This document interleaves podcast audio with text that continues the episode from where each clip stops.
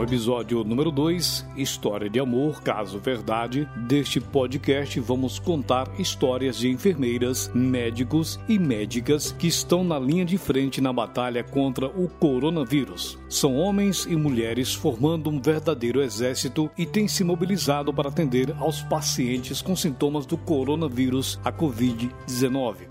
Alguns depoimentos que você vai ouvir neste podcast foram extraídos do documentário Na Linha de Frente, produzido pelo Conselho Federal de Enfermagem. Teremos ainda depoimentos extraídos de reportagem da TV Anhanguera Goiânia e da TV Folha.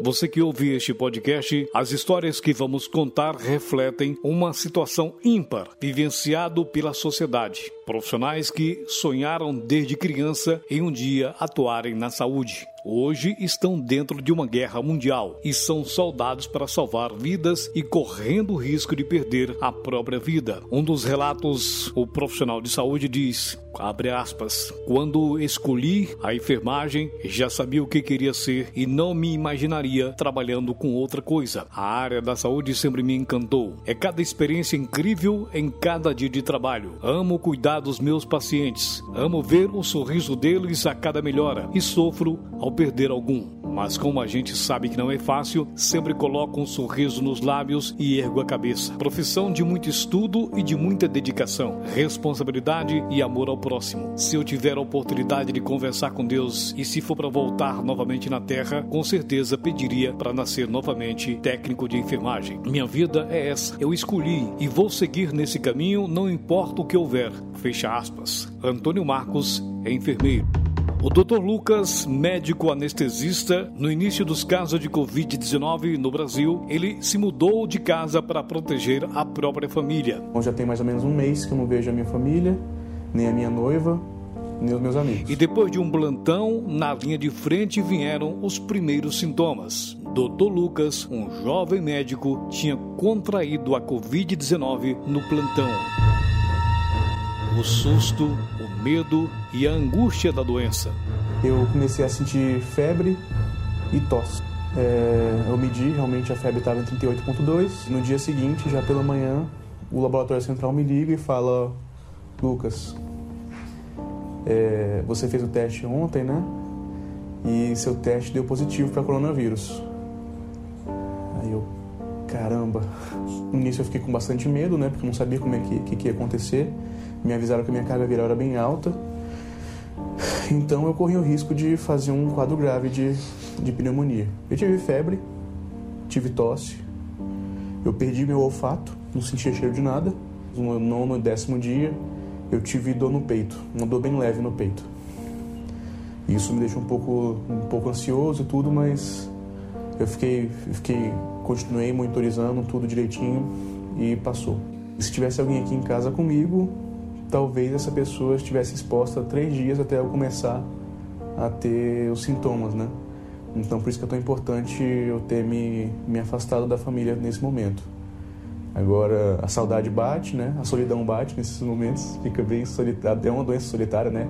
O jovem médico, depois de curado, não pensou duas vezes. Voltou para a batalha. Voltou para a linha de frente por amor às pessoas e à profissão que tanto sonhou. Eu vou começar a trabalhar de volta, e eu estou ansioso para para voltar para a linha de frente para poder combater esse vírus agora. Em Goiás, doutora Juliana teve Covid-19 e teve que se isolar. Mesmo assim, continuou na quarentena, ajudando no que era possível. Mesmo estando doente, os dias que eu consegui, todas as pessoas que me procuraram por meio é, da telemedicina. Doutora Juliana lembra que a doença mexe com o sentimento do profissional na saúde.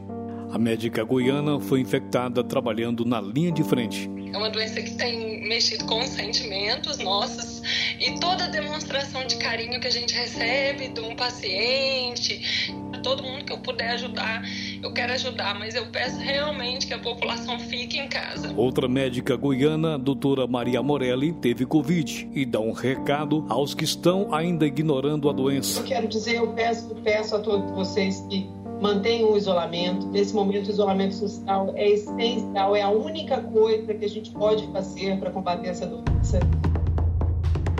Todos os profissionais de saúde fazem o mesmo apelo às pessoas para que fiquem em casa, não saiam nas ruas sem necessidade, não fiquem aglomerados, não façam festinhas. É tempo de cuidado e não de festa.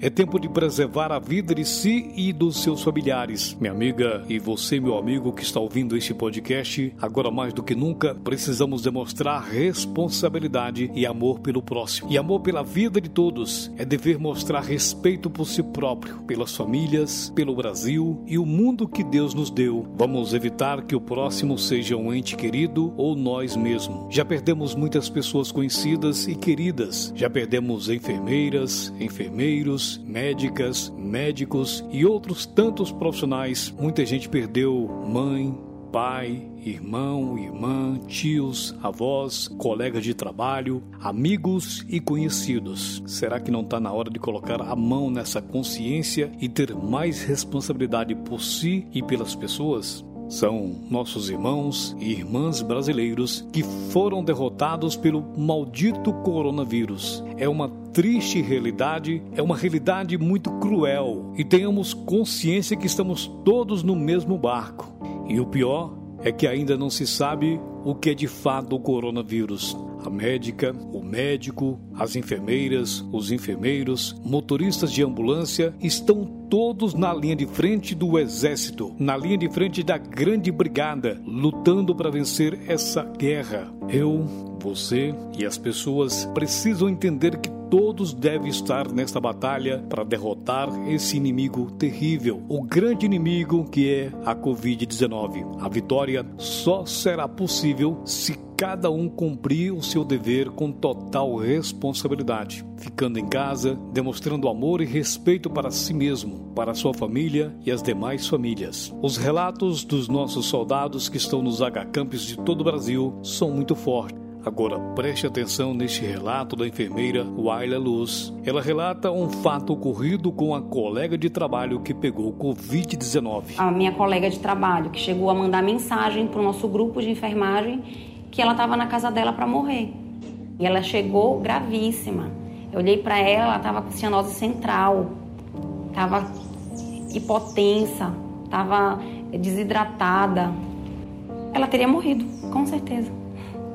Com certeza. Ela chegou saturando 84% no hospital. Já em, em, em dispneia, com hipotensa, com acidose metabólica. Essa história eu vou levar pro resto da minha vida. Eu acho que ficou muito marcante também. Para mim, para mim não tem outra história igual. Realmente Verdade. é.